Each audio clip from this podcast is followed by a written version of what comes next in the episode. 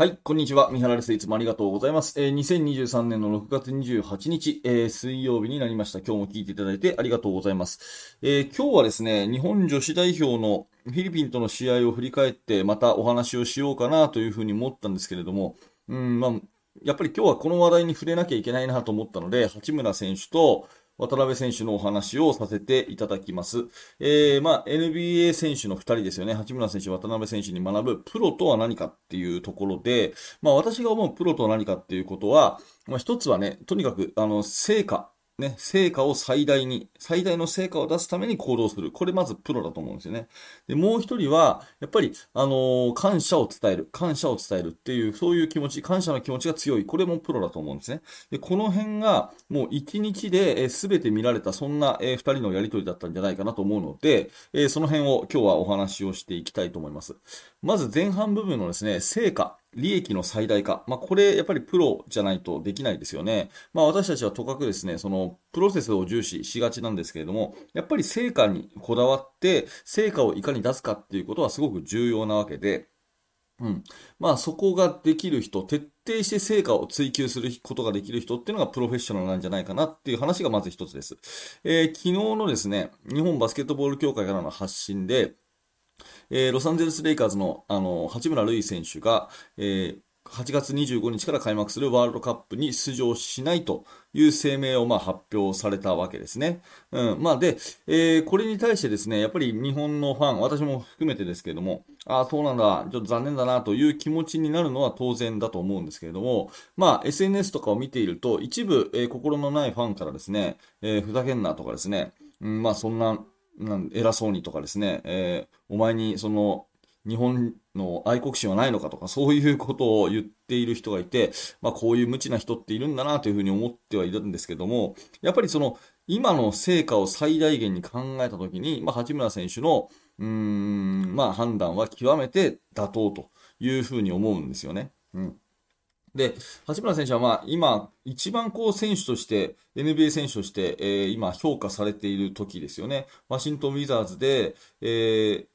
まあ、日本のジャパンゲームをプレイした後ですね、まあ、シーズン中はいろいろ悩むところがあったと思うんですけど、活躍できる日、できない日のこう差が激しかったりね、する中で、で、ロサンゼルス・レイカーズ東のチームに、え、トレードされ、いや、東のチームから西のチームにトレードされ、えー、で、レイカーズで大活躍をしてですね、プレーオフ、カンファレンスファイナル出場の、まあ、原動力と言っていいでしょう。そういう活躍をしました。で、今回初のフリーエージェントということで、より良い契約を勝ち取るために、まあ、ベストを尽くすと、ベストコンディションのために、ワールドカップ出場を見送るという、この辺の、えー、まあ、判断っていうのはですね、まあ、プロで考えるとよくあることだと思うんですよ。うん。あの、例えば、まあ、アメリカのドリームチームにしたってですね、えー、ベストの選手12人出るかって出ないですよね。まあ、例えば日本の、あのー、WBC、野球のね、ワールドカップにしても、うん、本当にメジャーリーガー全員出るかとか、ね、日本のプロ野球の、え、トップの選手全員出るかっていうと、出たり出なかったりするわけじゃないですか。だから、これは当然ね、え、自分のこうキャリアを考えたときに、え、ベストな選択をするっていうことで、え、プロの選手が出ないっていう判断をするっていうことは、もうよくあることなんですよね。うん。まあ、たまたま同じ日になったのかもわかりませんが、えー、フランス代表のですね、あの、NBA 全体ドラフト1位指名のウェンバンヤマ選手が、えー、同じ日に、えー、ワールドカップを出ないというような発表をしたそうで、もうドラフト1位でサンアントニオスパーズでのキャリアに全てを注げると、そちらを優先するっていう判断をして、ウェンバンヤマもフランス代表をね、えー、熱望されていましたけど、これ出ないということを言っていますし、まあそういうものですよね。だから本当の意味で八村選手も、そういった、えー、超一流のね、スーパースターの仲間入りをしたっていう、そのステップじゃないかなというふうに思います。あの、ツイッターを見ていてですね、ああ、この一言さすがだなというふうに思ったのが、えー、岡山トライフープスの、あの、えー、ひるきけんじさんのツイートですね、えー、ちょっと読み上げますけれども、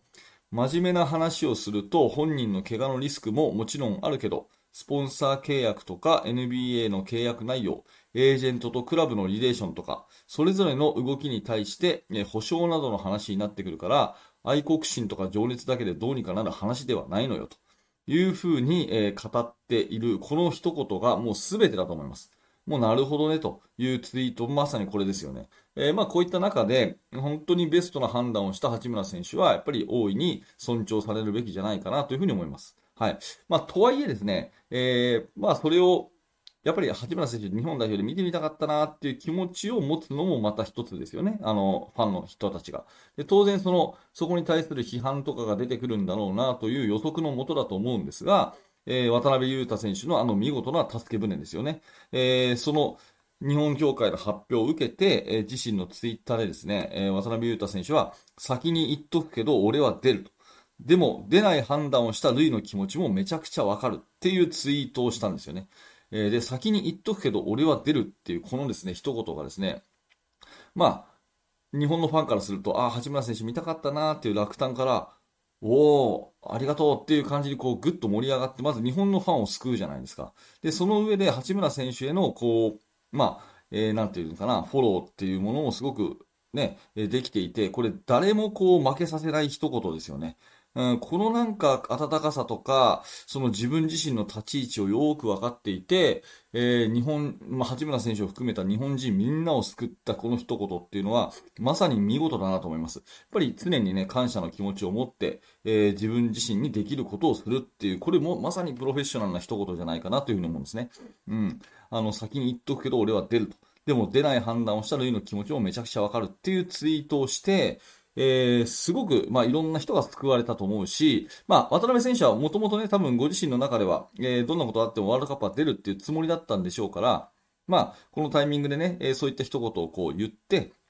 はい。あまあ、あの、一番ベストのタイミング、これを逃さずにやっぱり言ったっていうことにもプラスになるだろうし、えー、ファンのためにもプラスだし、まあ、八村選手のフォローとしても完璧ということで、やっぱりまさにプロだなっていうふうに思いましたね。うん、成果、えー、今の現状のベストを尽くすという八村選手の選択。それからその中で、えー、同じくベストを尽くす中で、やっぱり、えー、周りのことを考えた気遣い、これができる渡辺選手。まあ、この二人のやりとりというかね、えー、一日の動きはすごくこう、なんか、え学びになりましたね、私としてはね。え、余談ですけれども、この、えっ、と、ツイートがちょっと語訳、ね、え、英語の訳っていうことにすると、ちょっと誤解を生んだっていうところも少し笑っちゃう話でですね、先に言っとくけど俺は出る。でも出ない判断をしたルイの気持ちもめちゃくちゃわかるっていうのを、あの、現地のですね、まあ世界中のファンの人が Google 翻訳とかで、えー、日本語じゃなくて英語に変えたときに、この出るっていうのがですね、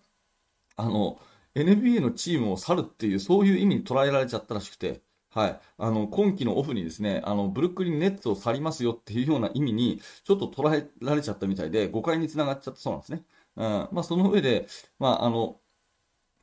えー、Google 翻訳は使わないでください。かっこ笑いと。えー、この夏のワールドカップについて取り上げていますと。この夏は日本代表でプレーすると言いましたっていうようなね、えー、話をちゃんとツイッターで英語で言って、えー、その上で、あの、日本語でですね、さっきのツイートが意図せず来シーズンを匂わせツイートみたいになったのを笑う。そもそもまだ、えー、交渉解禁前だし、えー、来シーズンのことなんて知らん。えー、皆さん主語って大事です。というふうにね、えツイートを重ねていたのが、ちょっとこれ笑い話というところでもあるんですけども、まあ渡辺選手のこういった面も含めてですね、本当になんかこう、昨日渡辺選手が日本をこう明るくしたっていう、そういう感じはすごく受けましたよね。はい。なので、えー、話をまとめるとですね、やっぱり成果を最大限に考えて、えー、勇気ある決断をした八村選手、これ立派だと思うし、それを尊重した日本協会立派だと思います。うん。まあ、それに対してなんかいろいろ言う人っていうのは、まあ、知識がない人だなっていうふうに私は思っていますし、はい。で、それを全部分かった上で、救世主となった一言を言えた、えー、渡辺選手の気遣い。これまたプロだと思います。まあ、ますますね、日本のバスケット明るいなというふうに思った、そんな、えー、一日だったということで、えー、あなたは何を感じたでしょうか。えー、私の話を受けてね、えー、賛成、反対、いろいろな考えあると思います。ぜひ、高評価、低評価、えー、コメントもお気軽にお待ちしております。はい。ということで、えー、ありがとうございました。えー、このチャンネルはいつもこういった感じでバスケットボールの話をしております。毎日更新してますので、ぜひチャンネル登録をして、また明日の放送でお会いしましょう。えー、最後のお知らせをさせてください。下の説明欄からぜひ無料のメルマガ講座登録してください。メルマガ登録していただくと最初の1通目で限定の動画プレゼントしています。えー、そして最後にですね、バスケの大学研究室では現在進行形で手掛けている最新のチーム作りについて、えー、ほぼ毎日、三原が記事を投稿しております。興味のある方は下の説明欄から覗いてみてください。はい、最後までありがとうございました。三原学でした。それではまた。